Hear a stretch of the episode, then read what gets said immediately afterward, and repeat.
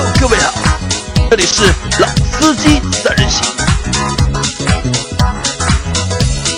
三人行必有老司机。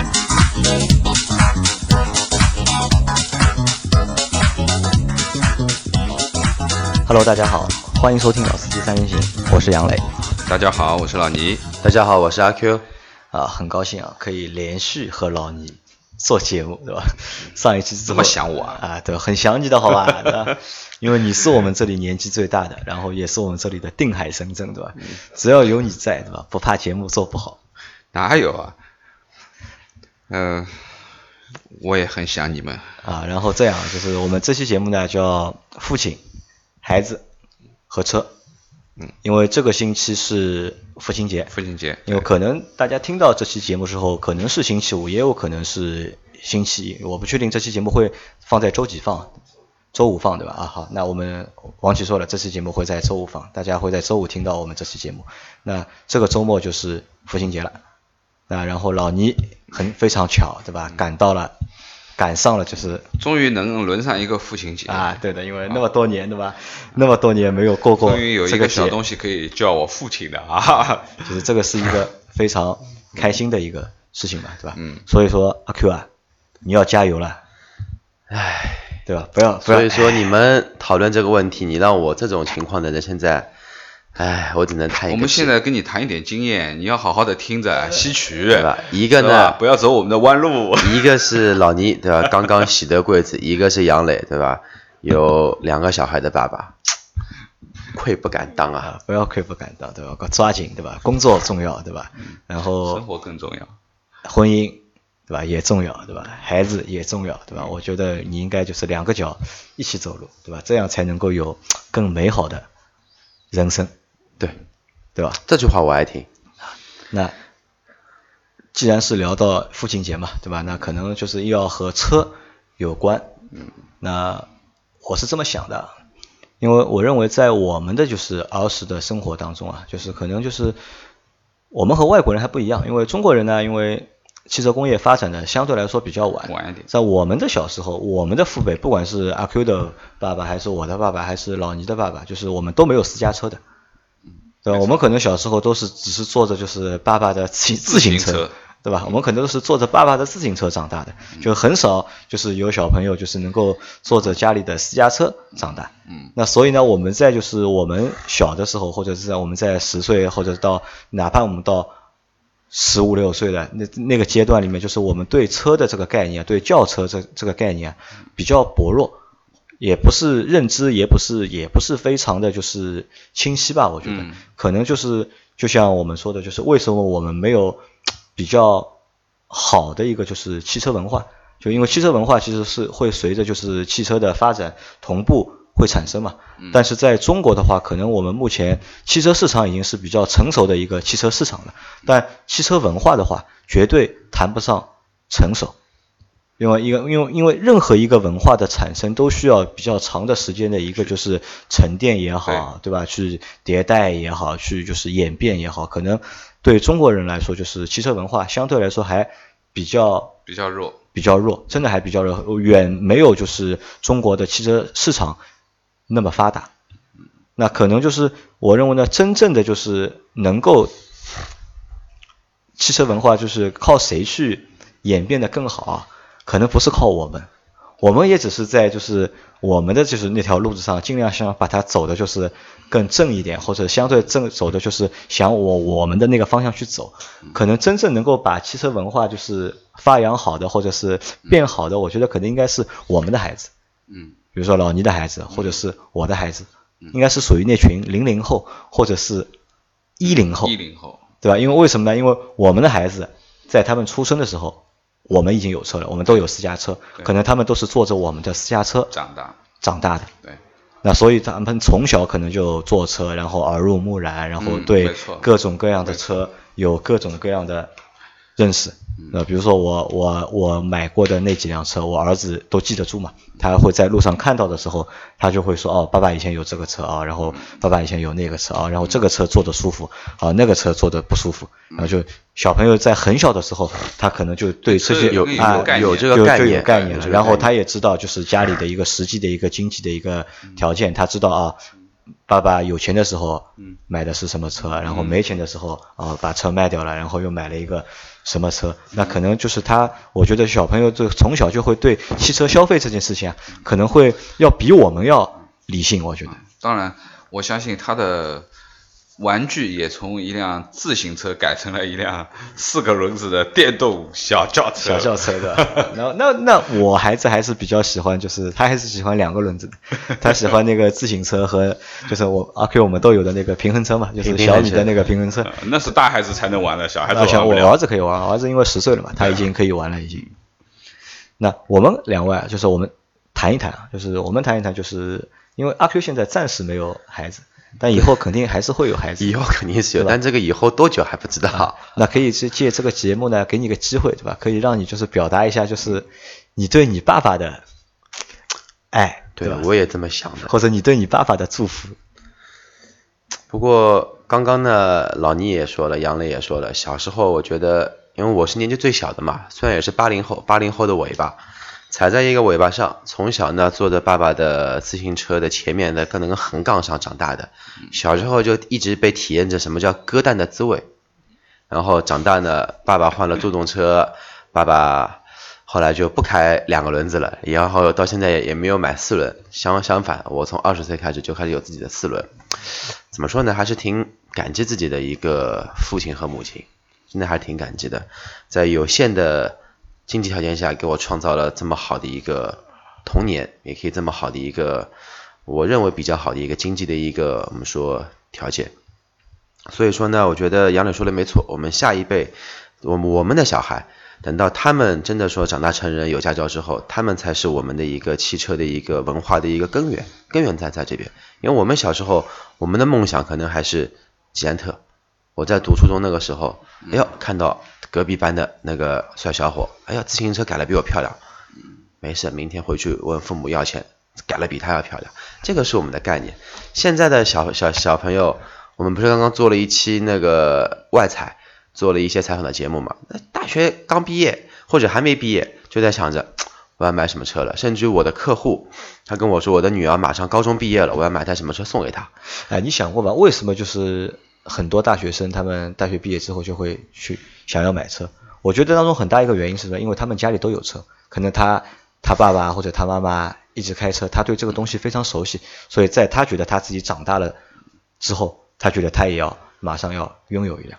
但我们在大学毕业的时候，这个东西想都不敢想，嗯，对吧？这是条件的问题嘛。啊，一方面是条件吧，二就是也没有这个意识，我觉得也根本没有。即使因为其实我大学毕业有车了呀，就，等于我大学毕业时候不我不是中了一辆车嘛，对吧？但是我对这个东西毫无感觉，对吧？我觉得这个东西对我来说就是一个累赘。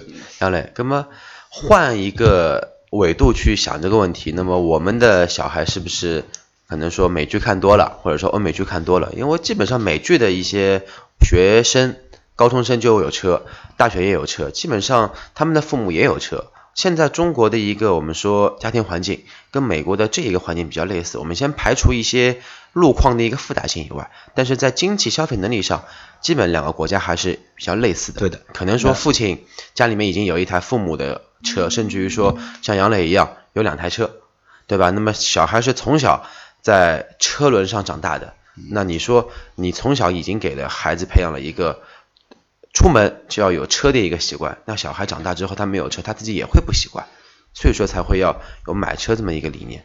对的，我从这个维度去想，如果按照你这个维度来说的话，我觉得就是可能二手车啊，这个市场啊，可能会比以前要更火了。因为我认为，就大学生毕业的话，如果去买一个二手车的话，我觉得是一个比较合适的嘛。如果你家里有淘汰的车、老的车可以开，但是中国的话就是呃，可能这个情况比较少。就是差不多都是五六十岁的，反正他的儿子我也是看着从一点点大到现在是个完全已经大学毕业了，那么基本上也是老爷子淘汰下来的车，那么儿子先开着，当然那个车也不差啊，就是老王啊，那个萨博九五淘汰了就给他儿子开的，他儿子回回来了，啊，从日本回来了，对。那么我们讲的就是，其实车对于我认为就是对车对于现在的孩子来说。就是这个印象跟我们当时完全是天差地别的一种一种一种，并不是一个就遥不可及的一个东西，因为我们当时我大学毕业的时候，我觉得这个东西离我太远了。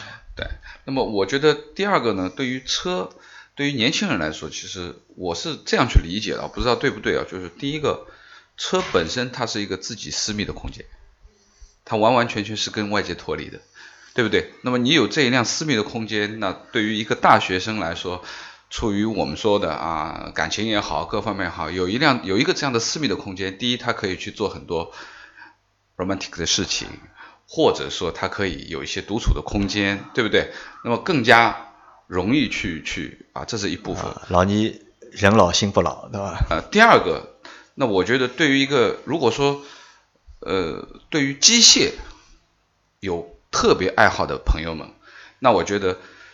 这么大的一个东西摆在你面前，你能够掌控它，你能够让它走起来，你能让它快，你能让它慢，你能让它转弯，让它爬山。其实，对于机械有操控的这种情节的，就是完完全全有一种统治力，或者说你能够驾驭的这种心结的这些朋友们，其实车是一个很好的玩具。啊，可以说就是那这个有点跑题了，因为这个题我们可以放在下下一个东西去讨论。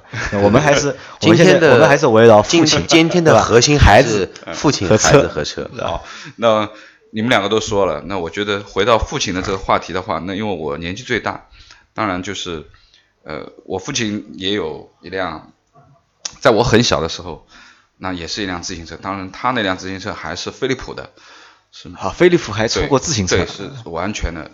呃，很很很牛的一辆，反正那个缸是很好的，我也已经没有办法解释了。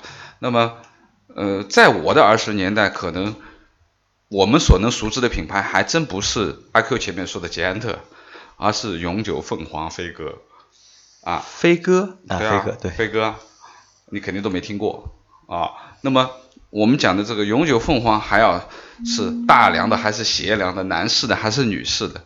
那么。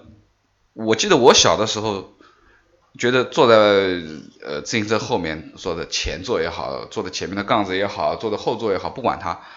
但是当我能够拿得住驾自行车的这个这个龙头的时候，我已经是拼命的想去学车。我记得，因为我是大院的孩子，我小时候是在北京的，是部队部队大院的孩子。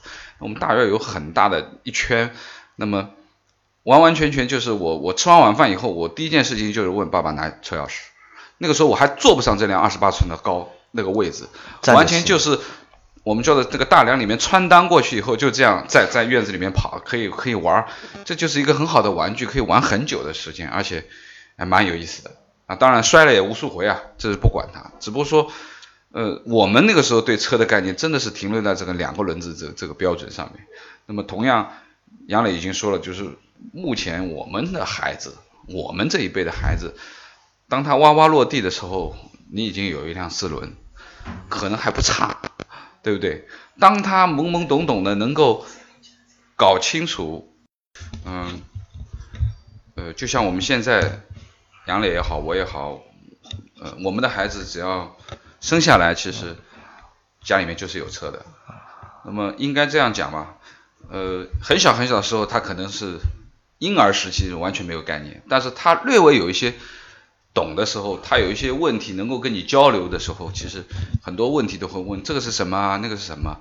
那么就像我的朋友很多自己家里面有车的，呃，男孩儿女孩儿，基本上都可以报得出爸爸车是什么牌子，甚至像马路上面走过一辆什么车，他也可以说啊，爸爸这是什么牌子，这是什么牌子，这是哪个国家的，这是哪个国家的。那么就说明车已经和我们。孩子其实也是真的非常紧密相关的一个东西。对的，那我是我是这么认为啊，就是车和孩子是是是我和孩子之间的一个就是亲子的一个，也是一个亲子的一个桥梁，或者是亲子的一个工具。因为比如我平时工作比较忙嘛，然后每天回去都很晚，然后我到家的时候，我孩子都已经睡觉了，然后早上我醒来的时候，我孩子已经去读书了，已经。那基本上就是看不太到我的孩子，我儿子和女儿他们都不在嘛，然后我都看不到他们。那只有在周六周日的时候，那比如说我们要我要带他们出去玩，那可能可以坐在车里面。大家如果坐在车，因为车相对来说还是空间还是比较小嘛，大家离得也比较近一点，说话也会比较方便。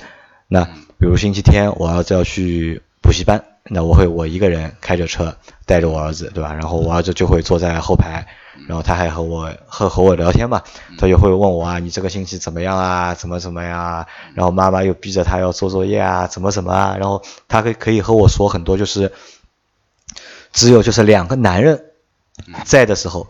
能够去说的，嗯，那些话，然后回来之后，我再把他，我再把他就是带回来嘛，带回来之后可能会我买点东西给他吃啊，然后他会觉得就是很开心啊，就这可能只能在一个狭小的空间里面就两个人，因为有时候女生是在家里的话，你都不一定，因为家里都比较大嘛，然后可能她到家了，她也不要黏在你身边了，她要看电视啊，或者她要去玩电脑啊，你真的把她拉到你边上来和她说说话，你也会觉得什么好像蛮奇怪的，好像。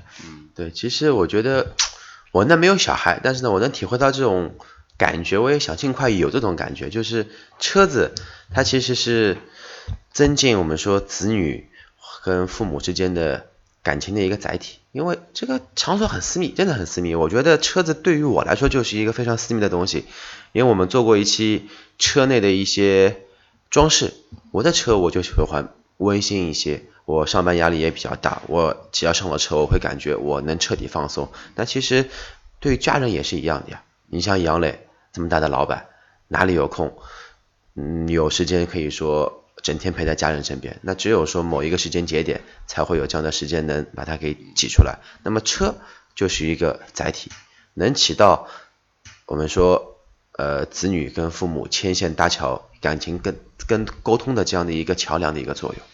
然后还有一个东西是什么？还有一个东西是就是驾车的这个技能啊，其实是可以传承的。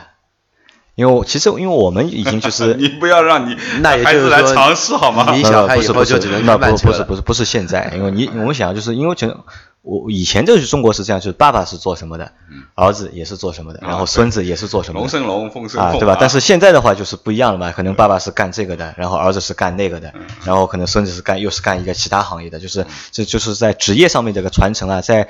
目前在中国来说的话，就是这个概念越来越淡薄了，就基本上也没有了。因为以前有，就是可以我去顶替我父亲的工作啊，我父亲顶替的是他我爷爷的工作啊，可以一代代传嘛。但现在基本都没有了嘛，对吧？那但是技术就是开车的这个事情，比如说我儿子他满十八岁了，对吧？他想去学驾照，他学完驾照之后，那有人有人带了，对吧？那这个在这个时候呢，你可以就是去带带你的孩子，不管是女儿也好，儿子也好，你可以带带他，教一教他。那这个其实也是一个很有趣的一个事情。我觉得啊，最基本的，那我认为，呃，驾驶的一些习惯和一些标准化的东西，因为我觉得孩子啊，本身他就是一个非常好学的，他的天性就是学习的，啊，他生下来就是要学习的。那如果说你给他学的坏的东西，他肯定他就记住坏的东西了；你给他学的好的东西，就是得到好的东西。那我相信，一个严谨的、安全的驾驶习惯。对吧？很好的一种驾驶习惯是可以传承给给你的儿子啊，不闯红灯啊。啊，对的，我懂，我懂老倪的意思。老倪的意思呢，就是有了孩子之后啊，开车啊，参与到这啊，就学会开的更规范。到一些道路的规范、通行的规则，让他在自己的行为准则当中潜移默化的形成这样的一个意识。反而对，就是父亲来说。对啊，也是就鞭策父亲你不能，我我认为你不能在十八岁的时候你再告诉他，而是应该在他在成长的过程当中，你逐步逐步培养他对于车、对于道路、对于人、对于通行规则等等各方面的认识。对，要有这样的意识。这种这种潜意识，虽然他现在没有碰到，他也不能碰，他也没有这个合法的年龄，但是他会养成这样的一种习惯，对生命的重视和对规矩的遵守。那么这个对于他以后去。真的有能力去驾驶一辆车的时候，他会形成一种默认的一种一种准则。对的，因为这个对于他自己以后驾车的安全也是有绝对作用的。如果说你是一个坏司机，你一天到晚在闯红灯，一天到晚左拐右拐，你带着你的孩子和人家打架等等，那可能他在过程当中他就学习到了很多不好的一种习惯。负能量。因为哎，我爸爸一直是这样干的。那当他当他可以自己操控这件事情的时候，他脑子第一反应就是我爸一直这样干的。因为我觉得就算一个十八岁的孩子，其实他也是处于处于一种人生观的确立和一些价值观的确立，各种方面，你好的东西，包括稳重的东西，你还是在之前逐步逐步就要带给他，不能到他拿着方向盘的时候，你才意识到他可能会犯错，可能会危险，因为毕竟生命只有一次，你犯不起这个错，你也不敢犯这个错。那我觉得很多东西真的是应该潜移默化去培养。那所以就是要让孩子有这个意识的话，就是自己在开车的过程当中，也就是要规范嘛，对对吧？因为我们很多人就说，为什么车会越开越慢？对，年纪轻的时候都是飞车党，对吧？开的都很快，但是年纪大了之后越开越慢，越开越慢。原因是什么？可能因为边上坐着你老婆，后面坐着你的孩子。嗯，因为我责任更加重大。因为我只要孩子坐在我车上的时候，就是我的车速就一直就很慢。然后我儿子还说：“你怎么开车比妈妈还要慢？”啊，我说：“因为我我不敢开得快。”我说：“嗯，那我觉得，嗯嗯，我不知道，就是杨磊啊，就是你带你孩子出去玩的话，呃，可能还是现在就基于短途这一块的东西比较多。对。但是因为我的习惯，你知道的，我是一直说脚头比较散的。那我认为就是说，可能现在他处于一个婴儿期的时候，他是没有任何的意识，他只知道吃奶、睡觉、拉屎。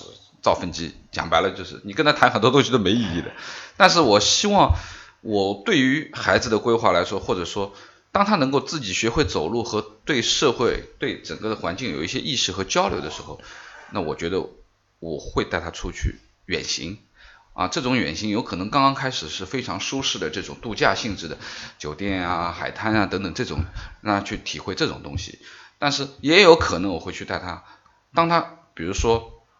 呃，我们讲的就是可能有些苦的地方，就像我们原来说做公益行啊这样子，很山区很苦的地方。当他在学龄前马上要上学，那我会去让他看更多更多世事世态炎凉。你在一个大城市里面，你的孩子、你的环境、你所有的东西，但是你去一个小的地方，你看到人家的读书怎么样读的？我们现在给你这么好的环境，你还不好好读书，或者说怎么样？其实有的时候还有一些教育的作用。当然苦。要吃，但是有一个限度，也不能说你你不能带他去一个苦苦了吃了生病了，直接就出问题了，那这肯定不行。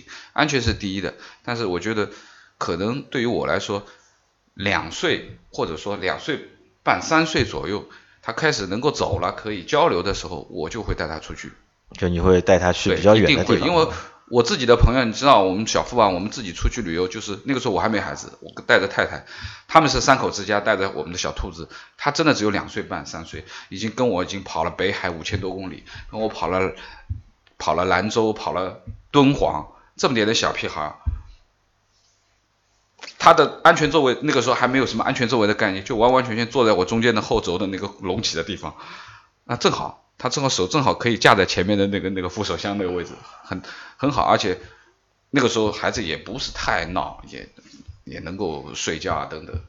基本上带他出去，我觉得呃老古话讲起来叫读万卷书不如行万里路啊。那你看到的东西，各地的风土人情、饮食习惯啊、宗教文化、民俗，那么。你看的东西越多，因为在现场你可能会有和很多很多人接接触，当地的人、周边的人、阿姨、叔叔，还有小朋友，我觉得这个可以开阔孩子的心胸，让他的性格各方面都完全的打开，open，啊，那么和社会融于一体，更看到更多更多的东西。好，那我觉得这个可能是什么？是老倪的本性又露出来了。他因为我刚他因为脚头散的这个本性，对吧？然后我我一定会这样。我觉得这个跟老倪他，我觉得这个和有没有孩子，我觉得没有太大的关系。我觉得啊不不，其实就是为了想出去，对吧？出去是一个重要的因素，但是有孩子的出去，我觉得也很重要。我我感觉啊，杨磊，呃，老倪给我的感觉就是他会。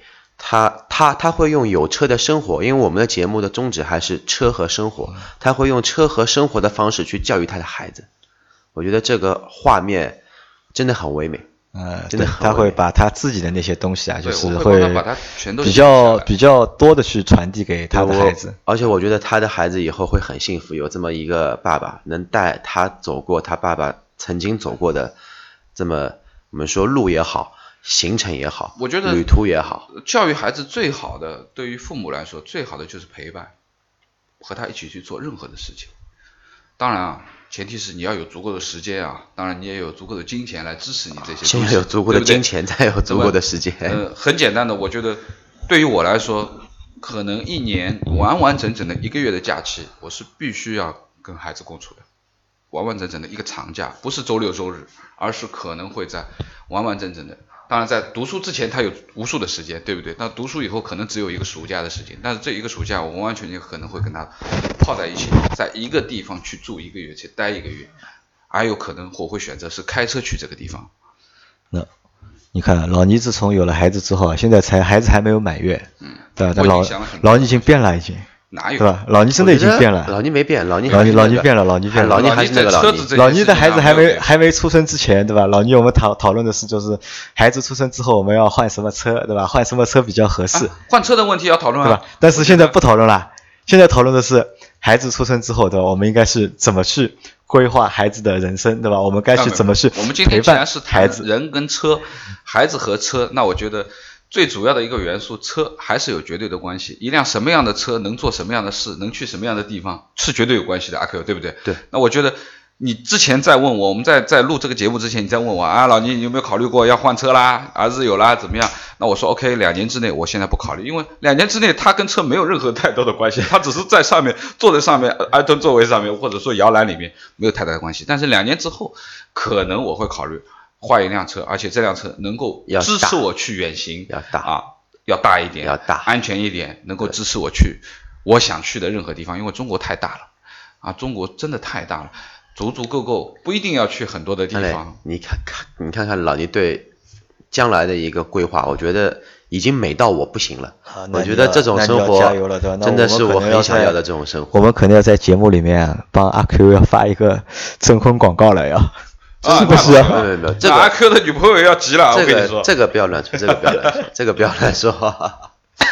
好了，既然今天谈的是车跟生活，特别又跟父亲有关系，那我觉得，呃，呃，我们这样讲，感谢我们的父亲。啊，对，这个我觉得，因为自己在没做父亲之前，因为老倪你只是刚刚开始，我跟你说，因为你刚刚是现在是新爸爸，嗯第一个月是吧？呃新爸爸 你现在是新爸爸是吧？还是菜鸟爸爸现在，是吧？因为我已经做爸爸已经老司机爸爸，呃，老司机爸爸快 快十年了，对吧？反正当然我也不是一个好爸爸。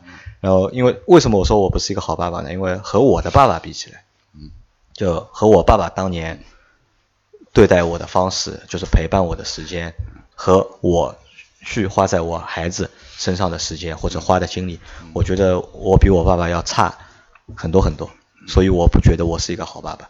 但是呢，我又从心底里面呢，我想去做一个好爸爸。所以就是你就能发现什么呢？其实要做一个好爸爸，其实是一个比较难的一个事情，很累，没错，也很难，可能自己要付出的会更多我现在体会到的是很累，啊，因为你现在才是你现在这个累是这个15身体上的累啊呃，对，完全，啊，心情愉悦这是没话可讲啊。等你等你到哪天你儿子开始读书了之后，对吧？嗯一两年级问题还不大，到了三年级之后，对吧？你就是会觉得心累了，就不是身体上面累了，心也会跟着一起累的会。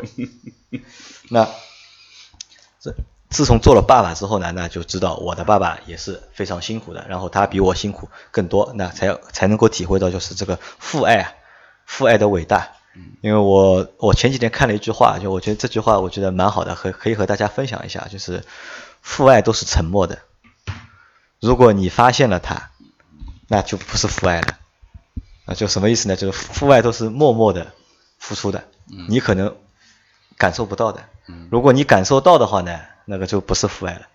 那这个话是谁说的？这个是冰心说的，啊，是那个作家冰心啊，不是我们对面那个车厂老板冰心。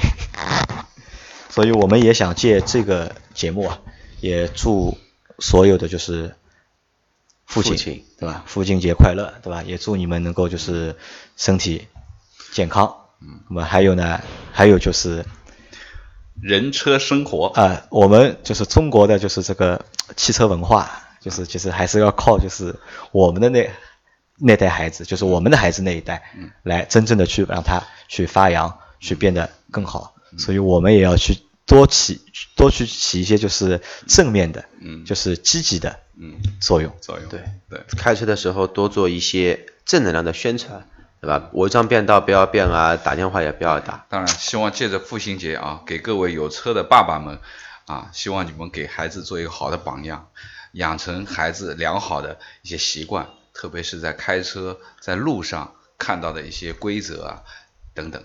那么这个我觉得对于他的健康成长，乃至于他以后自己去买车驾驶，形成一个潜移默化的一种安全意识。